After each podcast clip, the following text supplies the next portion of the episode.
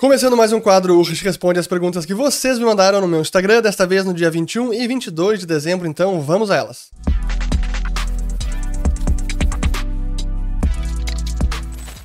Muito bem, todos aqui estão chegando agora aqui no canal. Meu nome é Fernando Urrich, aqui a gente fala de economia, mercados e investimentos. Se vocês gostarem do conteúdo, considerem se inscrever, ativando o sininho aqui embaixo e também compartilhando este vídeo. E se gostarem do vídeo em específico, cliquem no botão de curtir, porque eu sei que isso ajuda a ranquear bem os vídeos e que isso faz com que o YouTube eh, disponibilize mais o vídeo para mais pessoas. E eu sei que ajuda, então se vocês gostarem, cliquem em curtir. Eu não costumo pedir essas coisas, especialmente curtir, mas faz diferença, então curtam. Ah, e antes de começar, claro, hoje para mim é 23 de dezembro que eu tô gravando o vídeo, mas para vocês que estão assistindo no dia 25 de dezembro, domingo de Natal, queria desejar a todos um ótimo Natal, que estejam comemorando com suas famílias, amigos, quem não comemora Natal, boas festas de fim de ano. E eu acho que ainda teremos vídeos até antes de acabar o ano, então eu deixo para desejar feliz 2023 nos próximos vídeos. Por hoje, feliz Natal. Então vamos lá. Aqui perguntas. Uh, primeiro do Will Ertes. A pergunta sobre a moeda única da América não poderia ser o dólar? Poderia, e eu até já falei sobre isso, que eu sou muito a favor de moeda única para América Latina, mas não de fazer uma nova moeda. Vamos adotar a moeda que já é amplamente adotada e preferida pela maior parte dos latino-americanos, que é justamente o dólar americano. Então, não tem por que reinventar a roda, vamos adotar o dólar e pronto. Aí, essa ideia eu apoio. Ainda dele também aqui sobre, com o PIX sendo muito usado, há realmente necessidade de uma CBDC? A verdade é que não, não há uma necessidade de uma moeda digital de Banco Central, porque o Pix em parte já resolve uma boa parte dos problemas que uma CBDC poderia resolver. Então, não há muito, não há essa, não há premência de uma CBDC e acho que esse é até o motivo pelo qual o Banco Central o desenho que ele está estudando e que ele disse que vai ser o formato da nossa CBDC, o real digital, eu já fiz um vídeo sobre isso, vou colocar aqui em cima depois. Espero que eu não me esqueça de colocar os links. Mas é, um, não tem nem pé nem cabeça, essa que é a verdade, porque no final das contas é um real digital que vai ser, vai ser lançado que no fim das contas não vai ser uma moeda digital emitida pelo Bacen. Seria um formato de stablecoin que os bancos emitiriam e não o próprio Bacen, mas a stablecoin poderia ser convertida no real digital caso alguém o quisesse. Então é um negócio que não faz muito sentido. Nesse vídeo eu explico com bastante detalhe. Aqui seguindo a do Jace Underline 13. Onde aprender mais sobre economia austríaca?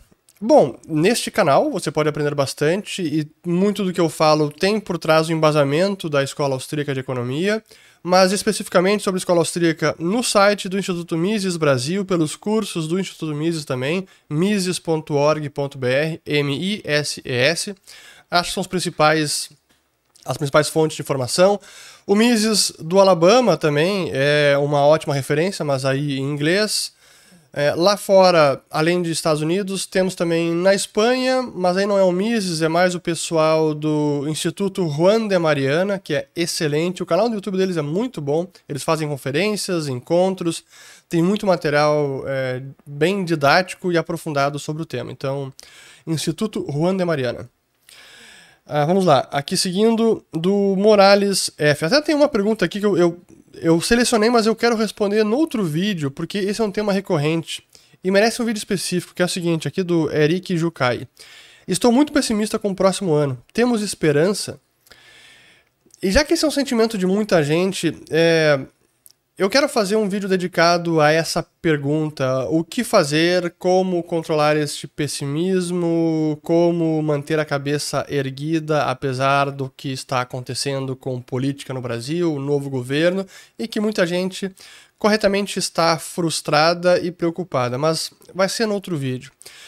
Muito bem, aqui do Morales FF. Libra e euro tendem a se recuperar frente ao dólar ou tendem a ficar próximo de um com um? Na verdade, eles já deixaram a paridade, até deixa eu colocar aqui na tela, peraí, ó. ó, a gente tem aqui o euro que tinha chegado à paridade e voltou, chegou até 0,96 e voltou para 1,06. A libra esterlina que chegou próximo da paridade ali foi até 1,0604 e voltou agora a 1,20. E a verdade é que esses bancos centrais, Banco da Inglaterra e o Banco Central Europeu, eles finalmente começaram a subir os juros. Então isso tirou um pouco da pressão que tinha de desvalorização das suas moedas. E agora com o Fed próximo de parar de subir os juros, eu diria que a pressão de uma queda maior do câmbio do euro e da libra, eu diria que essa pressão diminuiu. Então, talvez nem voltem para paridade, talvez fiquem nesses patamares onde estão agora. Aqui do Lucas Thieres Cosméticos. BBAS3, Banco do Brasil, tem apresentado resultados recordes e com métricas muito descontadas. Será oportunidade? Até pode ser, mas é o tipo de oportunidade que eu prefiro não entrar por conta do novo governo. A gente está vendo aí a tentativa de mudar as leis, a lei das estatais, eles mudaram ali no, no Senado, no, na Câmara, e honestamente eu não consigo imaginar esse governo tendo uma postura de saneamento das estatais, de boa gestão, de não aparelhamento de, em, com cargos políticos, indicações políticas e a busca pelo lucro e eficiência nas empresas. Então, eu prefiro ficar longe de estatal, especialmente agora. Aqui do Danilo Cosentino. Petrodólar pode ter problemas por causa da Arábia Saudita? Eu diria que já está tendo problemas. Isso merece um vídeo que está no meu pipeline, deve sair logo, sobre o que está acontecendo com o petrodólar, com China, Arábia Saudita, já que China é o principal importador de petróleo da Arábia Saudita, hoje em dia é o principal comerciante da Arábia Saudita. Sim, isso está acontecendo, é uma das alterações aí na geopolítica dos últimos anos e é uma mudança importante, sim, o que está acontecendo com petróleo e petrodólares. Eu fiz um vídeo sobre isso já faz alguns meses, talvez tenha sido ano passado, ainda vou colocar o link aqui em cima, sobre o Petro Yuan. Aqui é próxima do João Lopes 1143. Qual a sua opinião sobre o hidrogênio? É o futuro da energia? Pois tudo que eu tenho lido estudado sobre o tema de hidrogênio é que é uma das fontes de energia ou dos combustíveis com mais densidade energética, mais do que o petróleo. Seria excelente. Mas hoje tem dois problemas que são quase intransponíveis. O primeiro é que conseguir produzir hidrogênio no, na forma de combustível é muito caro, então hoje não há viabilidade econômica. E precisaríamos também muda, mudar uma boa parte da matriz e da infraestrutura toda que já existe para petróleo e seus derivados. Então, acho que pode ser futuro, mas ainda está distante de ser uma realidade. É uma, acho que é uma aposta bem distante. Aqui do Thiago Silva.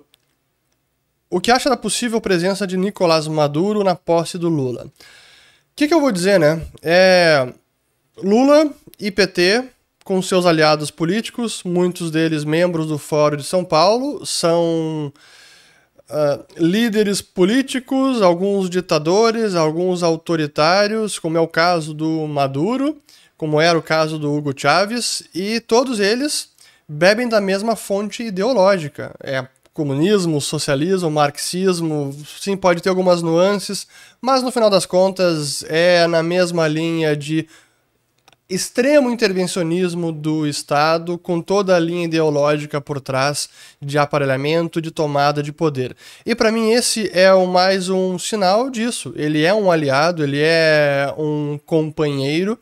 E então, não me surpreende nada. Eu acho que eu, eu, diria que deve vir, assim como deve vir outros ditadores. Talvez o Daniel Ortega da Nicarágua, vai vir Fernandes da Argentina, enfim. Essa é a turma.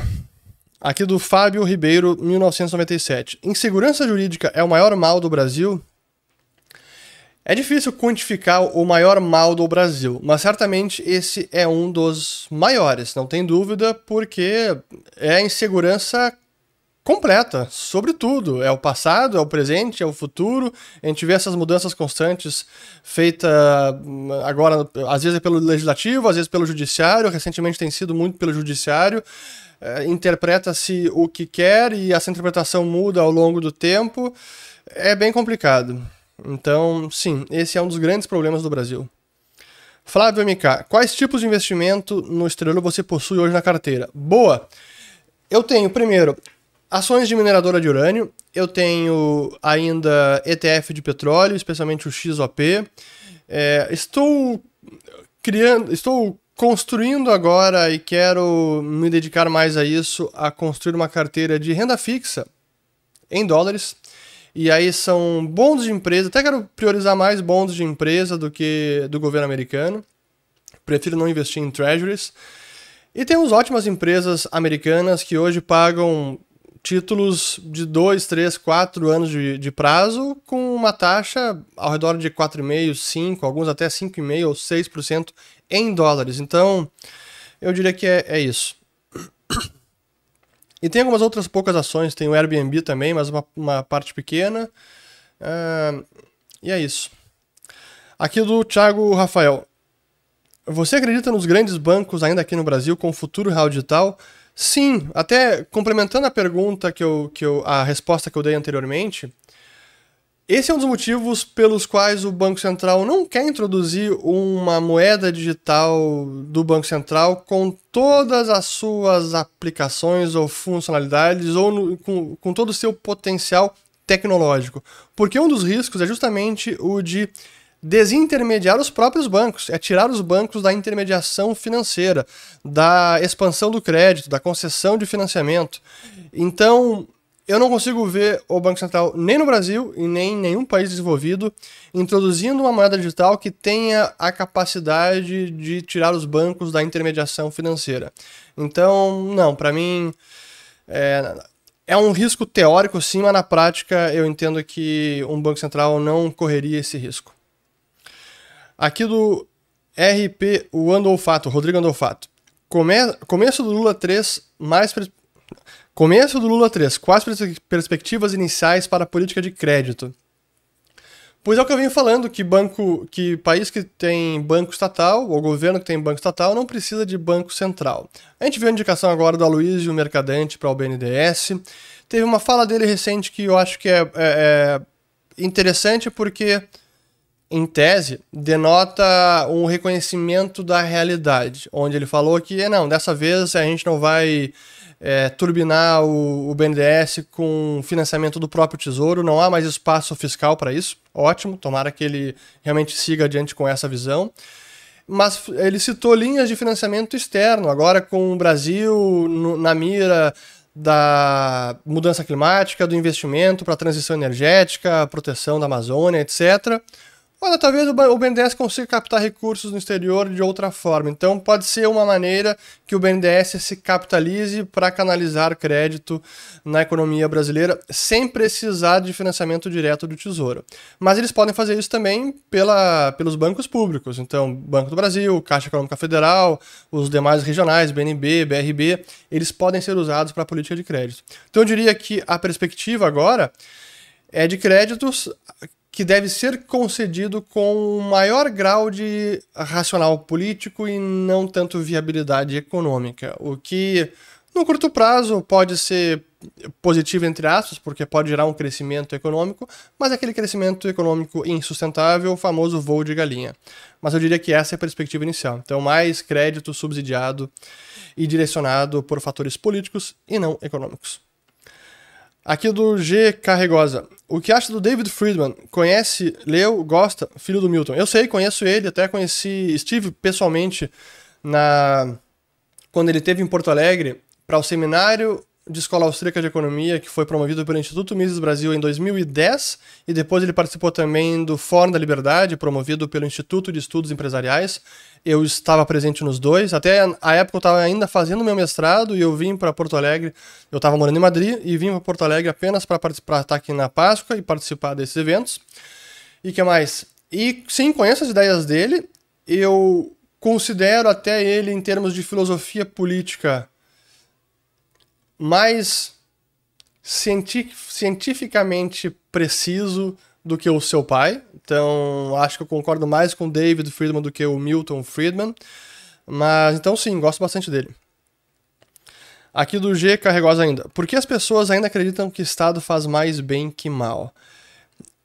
Eu diria que é por um profundo desconhecimento de como o Estado funciona, de como ele se financia, de como ele não segue as regras do jogo que todo mundo deve seguir, que ele não está sujeito ao sistema de lucros e prejuízos, que ele pode se financiar tirando de recursos forçados da população e que na verdade ele está sempre cego com relação à eficiência e alocação dos recursos escassos. Por isso, as pessoas acabam acreditando que ele pode fazer bem e que tem recursos infinitos. Enfim, mas é, eu diria que é mais por ignorância. Certamente de quem é leigo no tema, né? Mais uma do G. Pô, que três, né? Hat-trick do G Carregosa. Quais board games joga com a família? Se é que joga. Jogo sim, e tem vários, mas ultimamente a gente tá jogando. Tem alguns mais básicos assim, que são bacaninhas e, e são mais curtos. Até alguns estrangeiros, é, nem, nem sei o nome agora. O que a gente começou a jogar recentemente foi Banco Imobiliário. Depois até vou responder perguntas sobre isso, porque tem. E é bacana o Banco Imobiliário de jogar, porque tem tem, tem muitos ensinamentos por trás, é, mas gosto também de montar quebra-cabeça. Tô montando, que, montando quebra-cabeça agora com a minha filha. A gente tá montando um que eu trouxe do Japão, que é a imagem da Torre de Tóquio. É bacana. O que mais? Eu acho que é isso. Esses são os principais. Às vezes imagem e ação, mas faz tempo que a gente não joga esse. Vamos lá, seguindo. Luciano Mendes. Quando. Ah, boa essa pergunta, ó. Quando começou a falar de cripto e se dedicou a isso, muita gente te desanimou sem dúvida alguma. Muita gente me desanimou e o próprio mercado em, em si ele desanima naquele começo e agora o que aconteceu recentemente com o FTX também desanima.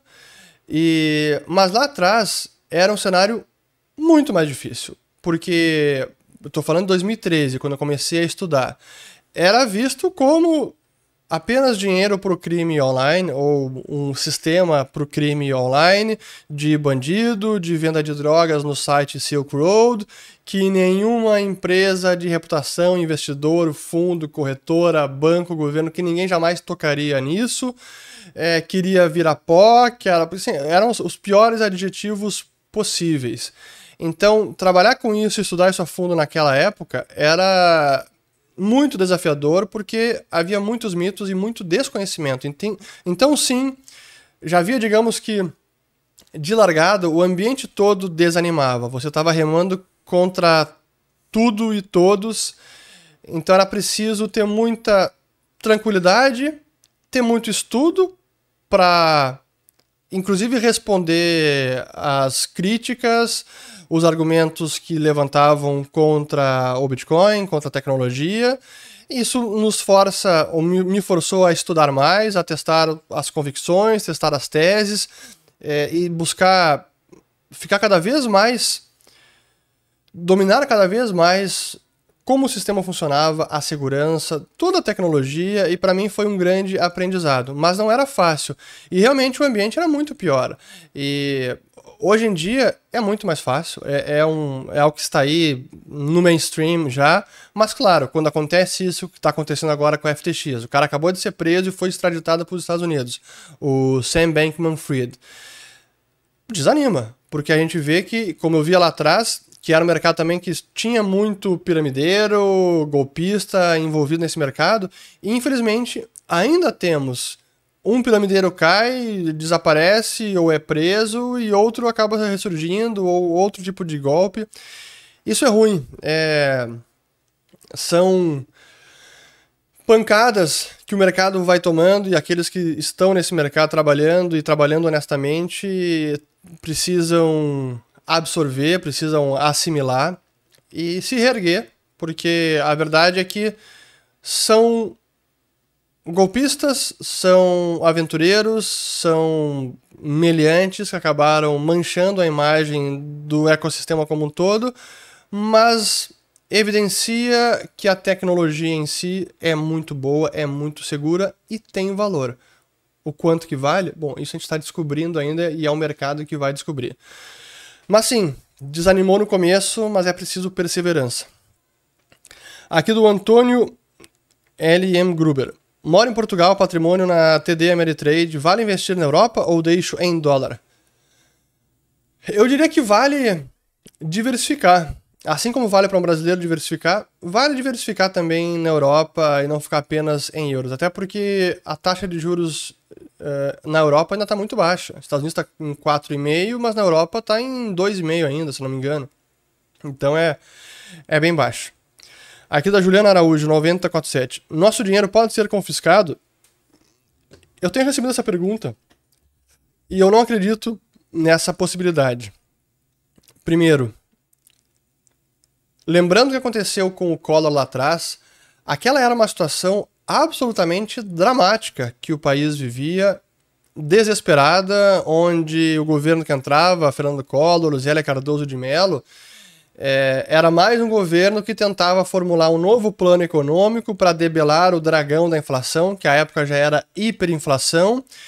Então, realmente era um ambiente dramático e que tentaram medidas dramáticas, equivocadas e que não, não tinha como dar certo, como não deu.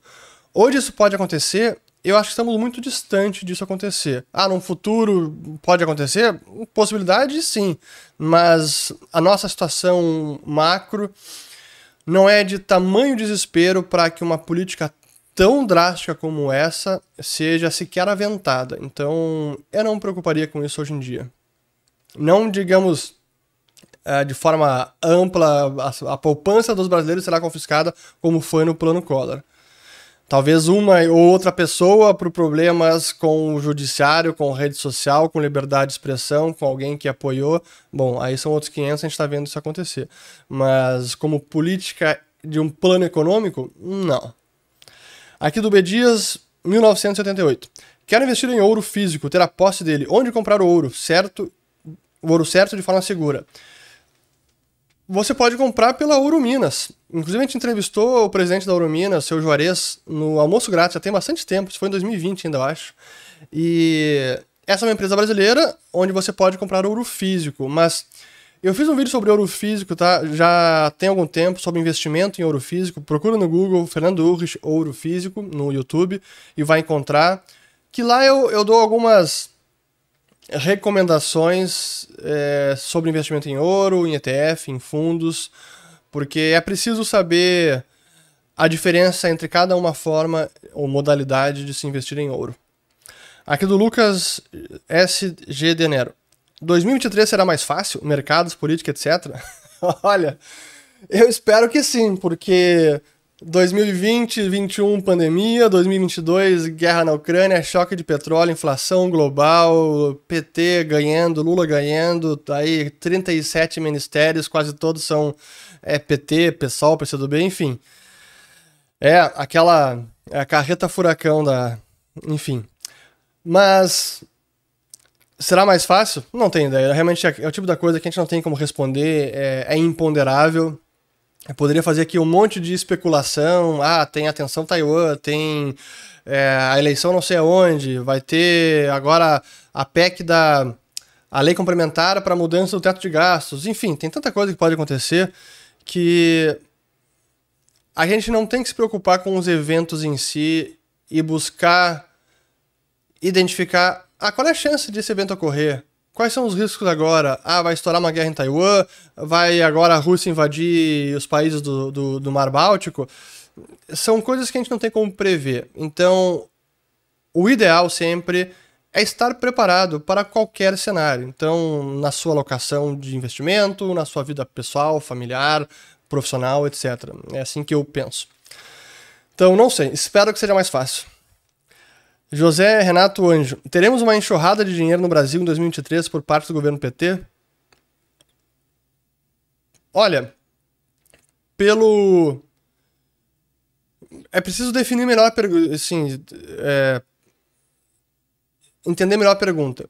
Por exemplo, crédito, a gente pode ter uma enxurrada de crédito pelo em 2023 pelo governo PT? Eu acho que é possível que as torneiras do crédito sejam abertas com um pouco mais de ímpeto nos bancos públicos, como eu já venho falando. E será que é possível atrair mais capital estrangeiro para o Brasil por conta do governo PT? Eu acho que é possível. Até nessa linha de mudança climática, transição energética, o que a gente vem falando lá já há algum tempo, onde o mundo, até mesmo investidores, quem tem os donos do capital, enxergam o Lula como alguém que não é uma ruptura institucional, não é uma ameaça à democracia, é alguém mais ponderado, ele fala manso. É, então, acho que por isso, sim, pode vir dinheiro estrangeiro para o Brasil. É, até porque o ciclo externo ele pode ser favorável no ano que vem. A gente tem um cenário de recessão iminente na Europa, Estados Unidos talvez primeiro semestre, China desacelerando, mas ao mesmo tempo China está reabrindo. E esse, esse é um assunto que também merece um vídeo dedicado. Mas são alguns movimentos na economia global que pode trazer ventos favoráveis para o Brasil, sim. Apesar do Lula. Então, se não fizerem muita barbeiragem por aqui, eles podem surfar essa onda positiva para a economia brasileira. Uh, aqui já até complementando aqui a pergunta do Nicolas JRS 31. O que esperar da relação Brasil e China no governo do PT? Eu acho que ela vai bem. Há um até certo alinhamento ideológico. A China é o nosso principal parceiro comercial, então eu acho que vai seguir muito bem. Gisele Becker, explique sobre tributação nas pessoas físicas que possuem empresas offshore. Boa, essa é uma. Saiu essa notícia de que foi aprovada, foi aprovado esse projeto numa CCJ ou em alguma comissão, não lembro qual foi específica. Ainda não está aprovado o projeto, precisa passar por outras instâncias, mas honestamente eu não acho que vai passar porque ele não faz muito sentido e é draconiano, é difícil de implementar e é um equívoco, na verdade, porque a ideia desse projeto, que vazou nessa, sema, nessa semana na imprensa, é tributar as empresas offshore pelo lucro contábil, tendo ou não havido distribuição de dividendos. Então, uma empresa offshore teve seu lucro contábil, é, pode nem ter caixa para isso, e aí vai ter tributação de dividendos na pessoa física aqui no Brasil. Assim, não tem sentido e eu não acho que isso vai passar. Tenho conversado com especialistas tributaristas da área e todos com os quais eu falei acreditam que isso não vá adiante. É, mas, como sempre, tem que ficar monitorando porque a ânsia por tributar qualquer coisa que se mexa no Brasil é enorme. Aqui do Eric de Bragança. Seria possível e viável um Estado sem imposto de renda, só tributando as transações? Dubai era um, é uma cidade-estado que opera assim, se não me engano, Mônaco também, mas claro, é muito pequenininho, Dubai já é maior. Mas existem alguns estados que não têm imposto de renda. Os casos são raros, mas existe. E até nos Estados Unidos, muitos estados da federação não têm é, imposto de renda. Claro que tem em nível federal, mas não tem em nível estadual. Então, sim, é possível que isso aconteça. Não há nenhuma impossibilidade a priori disso. Aqui do Christian74DL. Que tipo de conteúdo você gosta de consumir que não seja sobre mercado financeiro e economia? Boa pergunta. Um, eu gosto muito de conteúdo sobre viagens. Eu gosto muito de conteúdo sobre fotografia, sobre cinema, equipamentos fotográficos. Até que isso tem a ver com o canal, eu gosto disso. E cada vez mais, quem viu o, os vídeos que eu fiz sobre o Japão é, tem um pouco dessa pegada nova que eu quero dar pro canal também, adicionar alguns conteúdos um pouco diferentes desse formato aqui, que eu acho que é bacana, mas eu quero fazer mais do que apenas isso, e o que eu gravei no Japão foi uma prévia do que a gente está planejando para 2023. E espero que tenham gostado, mas ali tem um pouco dessa pegada mais estilo vlog, estilo documentário. E, e para isso, claro, eu tenho muitas inspirações que eu uso aqui no YouTube. Eu acho que eu já comentei, mas o, o Casey Neistat, que é um filmmaker, youtuber muito famoso, e ele é um cara que ele fez. Ele ficou muito famoso no YouTube, ele cresceu muito porque de 2015, eu acho, 2016. Durante dois anos e meio, ele fez todo santo dia um vlog diferente. Mas não é um vlog besta que ele liga a câmera, fala duas palavras e desliga. Não. É um vlog que contém cenas de viagem, do seu dia a dia, de encontros, alguma coisa específica, enfim, tem, tinha sempre uma historinha por trás. E honestamente, esse é um trabalho hercúleo. Ele ficou muito famoso por conta disso e com mérito, porque ele fez muito bem feito, mas todo santo dia produzir um vídeo assim é uma insanidade. E quando alguém produz vídeo assim e sabe o trabalho que dá planejar, filmar, editar, aí você valoriza ainda mais. E agora que eu faço um pouco disso, foi que eu fiz no Japão, cara, é uma loucura. Você grava, pensar no roteiro é, e planejar as filmagens e depois editar ainda, pensando nos takes, na música, na edição, na narrativa, na fluidez do vídeo, tudo que, tudo que envolve uma edição de um vídeo, cara, é muito trabalho. E fazer isso todo santo dia por dois anos, sem falhar um único dia, cara, é uma loucura. Então, meus parabéns para o Casey Neistat. E até por conta disso, eu tenho, eu tenho, consumido mais conteúdo sobre isso. Um que eu estou acompanhando bastante agora, que eu gosto, é até um canal brasileiro, o Anderson Gaveta, acho que é Gaveta mesmo o nome do, do canal dele, que ele fala sobre edição de vídeo, muito bacana, também estou aprendendo bastante com ele. É, que mais? Mas então, viagens, gosto bastante. É, documentários, eu gosto. Esporte, gosto também de assistir. É, hoje em dia que eu acompanho mais com mais afinco é tênis, é basquete. Futebol não sou tão fã. O que mais eu gosto de assistir? Comédia, adoro comédia e daquelas mais besterol. É, Seinfeld, a série do Jerry Seinfeld. Jim Carrey, para mim, é um gênio da comédia. E todas as besterol, Will Ferrell, o que mais? Do passado, Leslie Nielsen. Apertem os cintos, o piloto sumiu. Uh, Top Gang, o que mais? Ih, tem tantos.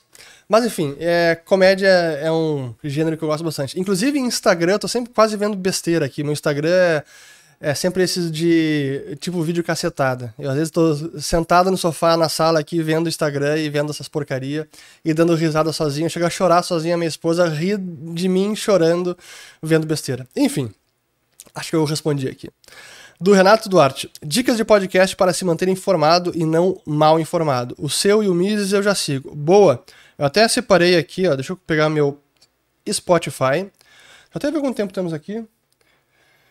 32 minutos, então vamos um pouco mais e depois eu vou aí fazer, eu quero ver se eu faço duas partes até para publicar talvez no primeiro do ano.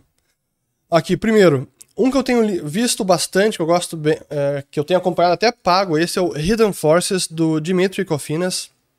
E eu comecei a acompanhar esse cara pelo podcast que ele gravou em dezembro do ano passado, entrevistando outro Dimitri, no caso Dimitri Alperovitch, que é um cidadão americano, analista político é, e especialista em cibersegurança, e que ele também previu dezembro de 21 que a Rússia invadiria a Ucrânia. Então lá tem todo o racional e eu usei ele para fazer os meus vídeos também em, em, dezembro, depois de janeiro e fevereiro de 2021. E eu comecei a acompanhar esse podcast. São assuntos variados, normalmente é mais é, mercado, economia, geopolítica, tecnologia, coisas que podem mudar o mundo ou as forças ocultas, como eles chamam, o, como é o nome do podcast, né? Hidden Forces. É, é, é, bem bom, vale a pena. Ele tem, normalmente, a primeira hora de conversa é aberta no Spotify e a segunda hora é fechada para assinantes. Outro que eu gosto aqui, eu tô, que eu tô assistindo, mas é muito longo, é um sobre empresas, normalmente de tecnologia do Vale do Silício, que se chama Acquired. É, tá aqui, ó. Deixa eu ver se coloca na tela. Ó. Vamos ver. Ó, Acquired mas esse, ele acaba sendo muito longo, até um que eu li recentemente, que eu estava ouvindo, é sobre a história da TSMC.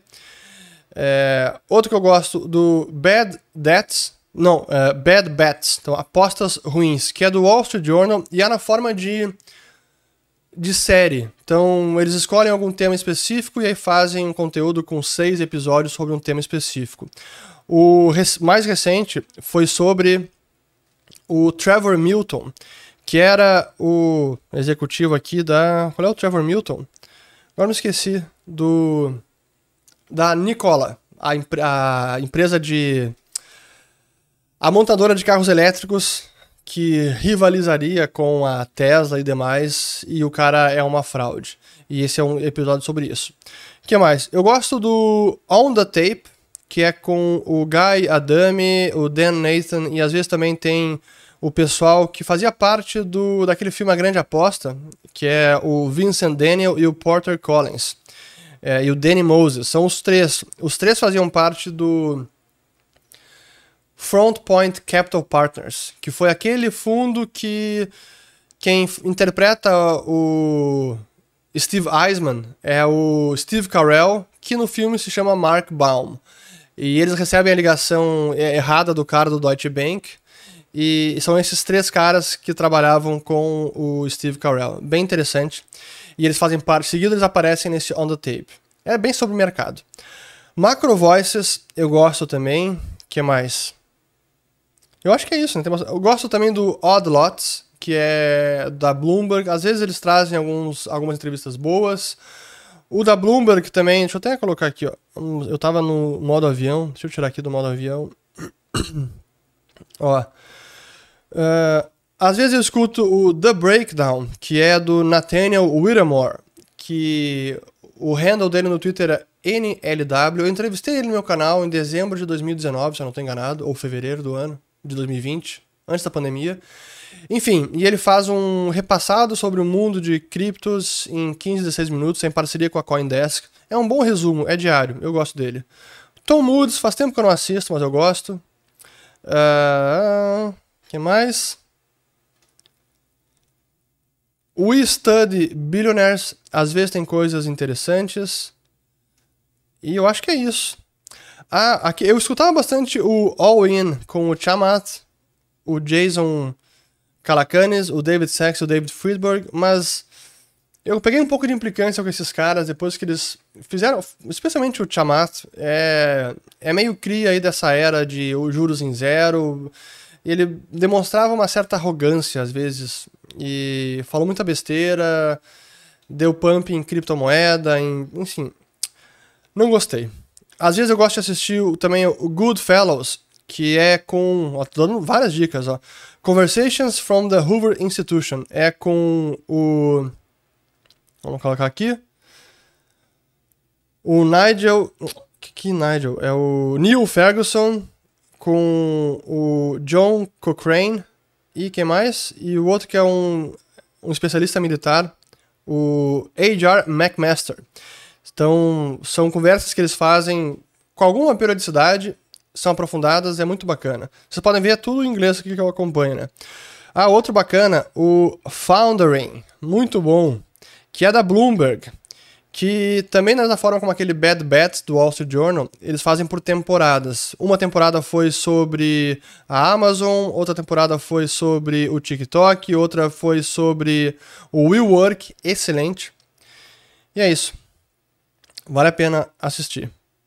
Boa, vamos lá. Então agora passar para a próxima pergunta. Aqui, a próxima é do Rodolfo da Costa Machado.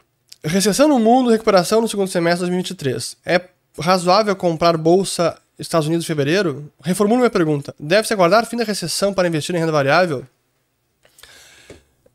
Assim, a duração de uma recessão ninguém consegue prever ex ante.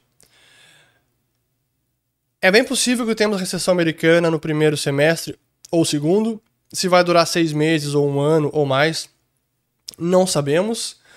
Mas o, o fato é que hoje, com juros não mais em zero, já tem boas alternativas em renda fixa em dólar. Então, não é necessário correr risco apenas de bolsa americana. E talvez a bolsa americana, comparando com as demais bolsas do planeta, bolsas de emergente, até mesmo bolsa brasileira, ela talvez ainda tenha um pouco mais de correção e de downside antes de engatar um novo rally. E que talvez pode ser um, um rally que demore mais alguns anos. Não dá para dizer, ah, não, agora tecnologia, que foi o rally e o bull market da última década, que já vai repetir, vai ser o bull market da próxima década. Talvez não seja. Eu recomendo, como sempre, quem ainda não segue o dinheiro, siga o dinheiro, follow the money.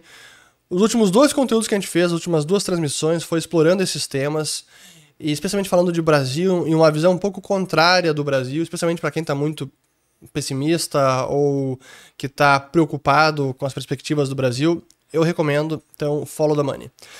Aqui pergunta do Adilson Alves Terra. Quando a China cair do pódio, os socialistas de plantão vão dizer que a China não era socialista? Pois é uma boa pergunta. E a verdade é que a China não é tão socialista assim. Essa é a realidade. Até eu tô com um livro aqui, deixa eu pegar ele aqui, só um pouquinho. Esse é um livro do Benjamin Powell e do Robert Lawson, e ele se chama Socialism Sucks. Two economists drink their way through the unfree world. Então, socialismo é uma porcaria.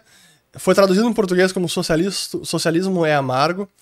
Dois economistas que vão fazer bebedeiras é, em meio ao mundo não livre. E aqui é bem bacana porque eles viajam para vários países ditos socialistas, pelo menos em teoria. E aqui tem, por exemplo, aqui, ó, introdução. Não é socialismo, Suécia. Capítulo 1. Socialismo que está levando à fome, Venezuela. Socialismo de subsistência, Cuba. Socialismo dark, tenebroso, sombrio, Coreia do Norte. Socialismo falso, fake socialism, China. Então, aqui o socialismo de ressaca, Rússia e Ucrânia, novo capitalismo, Geórgia.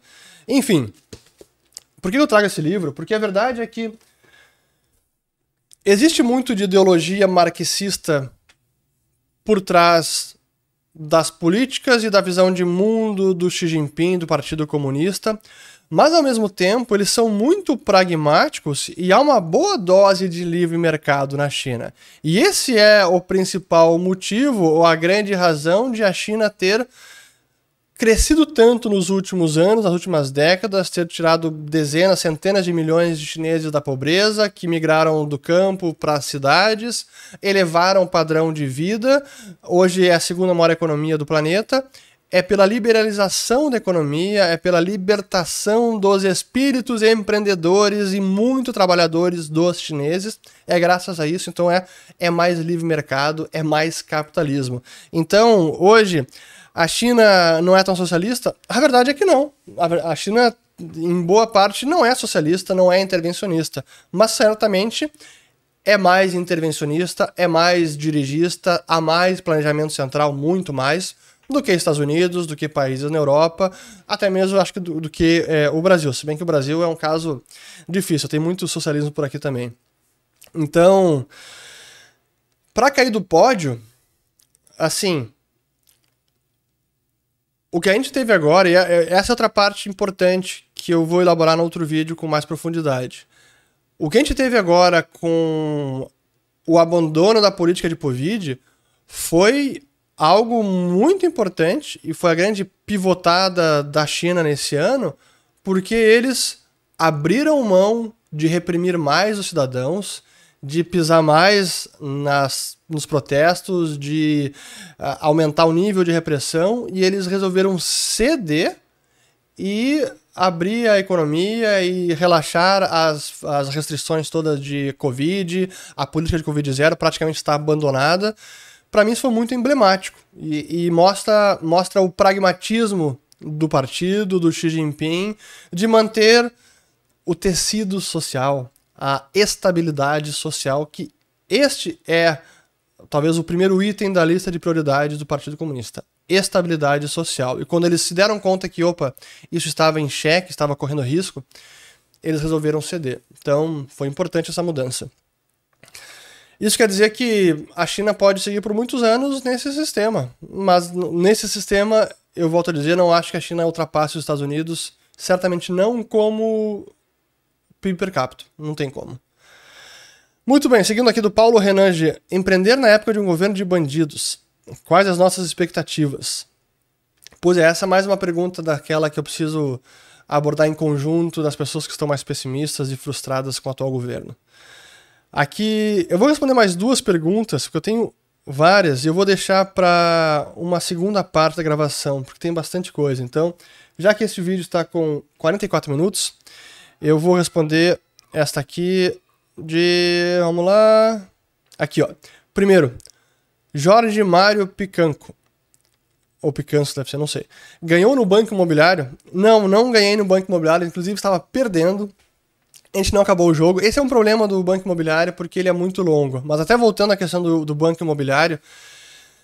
É um jogo muito bacana e ele é instrutivo também para jogar com as crianças, porque ensina uma série de coisas. Ensina primeiro matemática, fazer conta, especialmente quando eu estou jogando com minha filha de 6, meu filho de 8, minha filha está começando a fazer mais conta, meu filho já faz mais.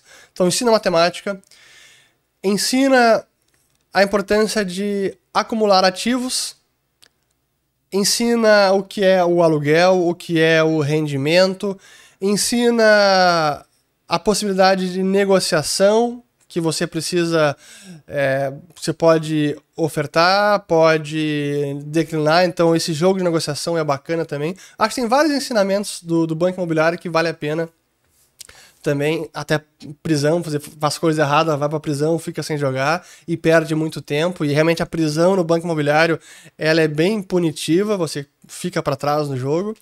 Enfim, mas é bacana o jogo e pretendo jogar mais.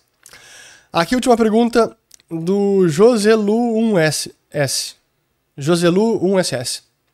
Qual foi sua viagem mais marcante e por quê? É uma ótima pergunta. Eu não sei dizer qual foi a mais marcante. Eu, eu felizmente tive a sorte de viajar bastante numa idade bem jovem da minha vida, quando eu trabalhava na ThyssenKrupp Elevadores e quando eu tive a possibilidade de ir para fora pela Thyssen, trabalhando um tempo na Alemanha, depois em Londres. Na época de Londres eu viajei o mundo inteiro. E aí lá nessa época eu tive muitas viagens bem diferentes, algumas marcantes. Eu, eu lembro algumas para mim que marcaram. Eu não sei qual foi a mais marcante, eu vou citar algumas.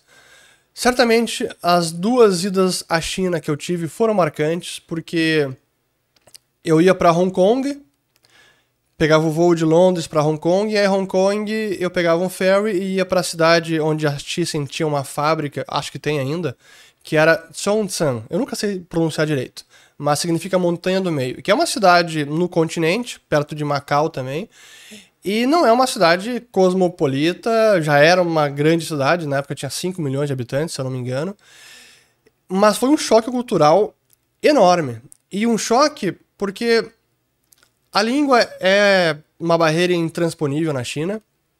Se falava muito pouco inglês.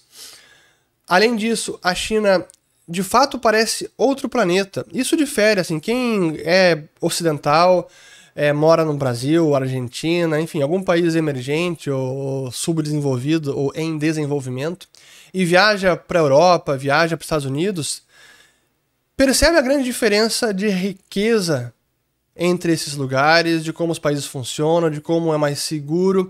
Mas em termos de estilo de vida, de costumes, de hábitos, é muito parecido. Ah, um ou outro tem uma come algo diferente, ou tem um costume de horário de almoço, de jantar, ou, ou cultura de trabalho um pouco diferente. Mas via de regra é a mesma coisa. Melhor, mas a mesma coisa. Mas quando vai para a China, a gente, a gente se sente no outro planeta. Os hábitos alimentares, eu lembro que me chocou na, no refeitório da, da fábrica, da, da Thyssen, que eu lembro que era uma fábrica que tinha recém ficado pronta, isso foi 2006, eu fui no finalzinho de 2006 e 2007 também. A fábrica tinha recém ficado pronta, é, assim, tava um, um brinco, e o refeitório, segundo as pessoas que estavam lá na fábrica, diziam que era um refeitório muito melhor e muito melhor que a fábrica antiga, que era horrível. E para mim, esse novo foi horrível. Assim, eu só consegui sobreviver na base de arroz, legumes, de vez em quando pedindo, pedindo um Pizza Hut ou um hambúrguer do McDonald's. Mas a carne, assim, tem de tudo. Nesse, no primeiro dia que me deixou meio assim em choque, a carne era pomba. Então vinha na bandeja o prato uma pomba, mas não é um peito de pombo bonitinho servido como um filezinho. Não, é a pomba inteira grelhada no prato com cabeça e tudo te olhando. Assim, é um negócio meio surreal. Mas enfim. Então China sem dúvida que foi marcante. Outra viagem marcante nessa época da Thyssen foi. Meus primeiros meses na Thyssen foi no setor de compras, lá em Londres, e buscando alguns itens para fabricação de pontes de embarque, essas de elevador, os de aeroporto, os fingers, esses braços armados que vão do, do terminal até o avião para embarcar os passageiros. E eram alguns itens pesados que envolvia metalurgia pesada, e a gente foi buscar fornecedores em vários locais. Em uma dessas viagens, buscando novos fornecedores, eu fui para Polônia. E foi bacana porque eu nunca tinha ido, nunca tinha ido para Polônia. A gente foi para a gente pousou em Poznan e de Poznan pegamos um carro com o nosso contato local e era o nosso, o, nosso contato e o nosso intérprete para as reuniões lá, porque o pessoal não falava quase nada de alemão. O meu colega de trabalho era um alemão, uh, Rainer Knorr, até, lembro, até hoje lembro do nome dele. Enfim, e foi bacana e marcante essa viagem porque a gente visitou várias fábricas e as reuniões que a gente tinha, parecia que a gente estava entrando assim, num túnel do tempo, voltando para ex-União Soviética, os diretores das fábricas, assim, às vezes três, quatro, cinco pessoas sentados é, na mesa, assim, era realmente um negócio bem característico. Muitas dessas fábricas ainda fabricavam tanques de guerra, porque era realmente metalurgia pesada. Essa foi uma viagem marcante e foi uma experiência muito rica. Isso eu tinha 27 anos. Não, 26 anos. Foi 26 para 27. E foi interessante. que mais de viagem marcante? Agora, Japão. Sem dúvida que é uma viagem marcante. E com essa eu vou encerrar. Porque Assim como China, o Japão também é outro planeta. Mas é um outro planeta noutro patamar de civilização, de civilidade, de educação, de organização, de limpeza, de respeito com o próximo, assim, não tem comparação. E isso sem, sem dúvida que chama atenção e é uma, foi uma experiência muito rica. Eu espero voltar ao Japão. Tenho mais vídeos para produzir pro, sobre o Japão. Eu, eu, gravei vários lá, não foi só esses dois que eu publiquei no canal. Quem não assistiu, eu recomendo que assista. Tem vários outros que serão publicados. Mas a verdade é que foi uma viagem é, bem marcante por conhecer uma cultura diferente, por conhecer um país que dá certo, mas que também tem princípios e, e, valores também diferentes do Ocidente. A ética do trabalho lá é diferente e ainda assim é um país muito rico, muito civilizado. É impressionante ver a reconstrução do país depois da devastação da Segunda Guerra Mundial. Então, tem muita coisa de experiência de aprendizado nessa viagem que sem dúvida que é foi a viagem mais marcante minha desse ano e talvez uma das mais marcantes da minha vida, sem dúvida alguma. Muito bem, com isso eu encerro e renovo os meus desejos de Feliz Natal, boas festas e voltaremos com mais vídeos ao longo da semana. Então, de resto, agora um bom domingo. Quem teve a ceia no, na noite de 24 e agora vai comer os restos em, no almoço de 25, que aproveite. Quem vai fazer a comemoração apenas agora no 25, que aproveite também. Eu acho que é isso. Pois bem, encerro aqui. Compartilhem Espero que tenham lavado as louças do Natal da noite passada. E é isso. Valeu, obrigado. A gente vai encerrando aqui, não sabe o que falar e fica se enrolando em vez de tá bom, tchau e acabou. Mas enfim, bastante coisa e agora vou desligar a câmera e vou reiniciar outra gravação.